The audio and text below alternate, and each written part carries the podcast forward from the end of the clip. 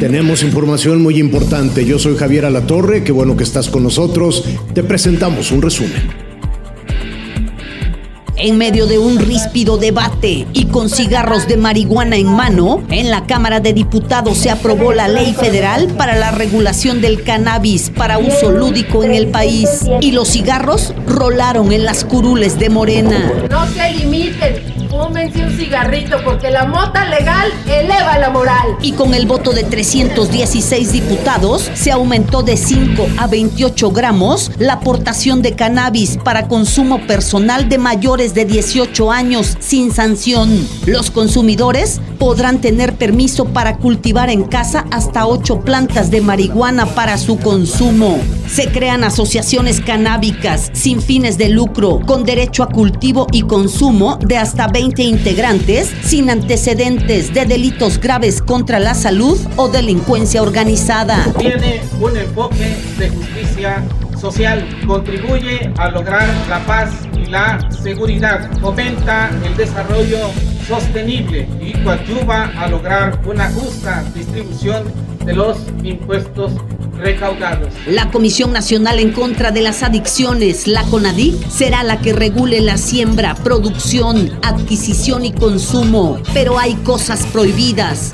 Menores de edad no podrán poseer, comprar ni consumir cannabis. No se podrá fumar en espacios libres de humo de tabaco. Tampoco se podrá rebasar el gramaje autorizado para consumo personal. Quien porte más de 28 gramos pagará una multa de 10 mil pesos a 448 mil pesos y arresto de 36 horas. También cárcel de hasta 15 años a quien produzca, transporte, trafique o venda cantidades superiores a los 5 kilos 600 gramos. Maxi Peláez, Azteca Noticias.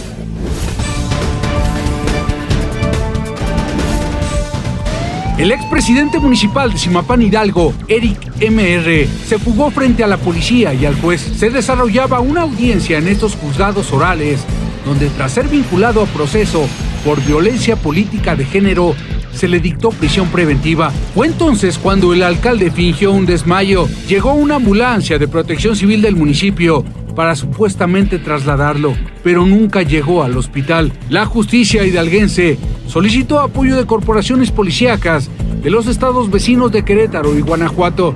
La búsqueda también fue por aire y desde las alturas ubicaron la ambulancia en fuga. Estaba en Celaya, Guanajuato. La policía guanajuatense detuvo la ambulancia de Simapán, arrestó al director de protección civil, Rubén N., y a dos rescatistas, pero el prófugo no estaba. Los detenidos enfrentan cargos por su presunta complicidad en la fuga.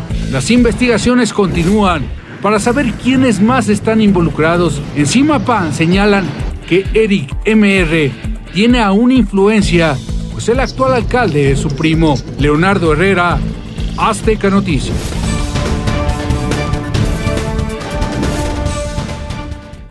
Buscas la capital mundial de los dentistas, estamos hablando del mismo lugar que es algodones. Justo en la punta del mapa, en una de las cuatro fronteras que tiene Baja California con los Estados Unidos, se encuentra Los Algodones. Aquí hay más clínicas dentales que escuelas, que gasolineras, que perros. A un año de la pandemia, más de 3.000 pacientes, sobre todo adultos mayores, se atienden cada día. Los trabajos son rápidos y económicos. Mientras que en Estados Unidos una corona libre de metal cuesta en promedio mil dólares, aquí el gasto ronda los 400. Clínicas de oftalmología y cerca de 100 farmacias también se dan abasto. En México, el 77% de los turistas por motivos de salud son fronterizos.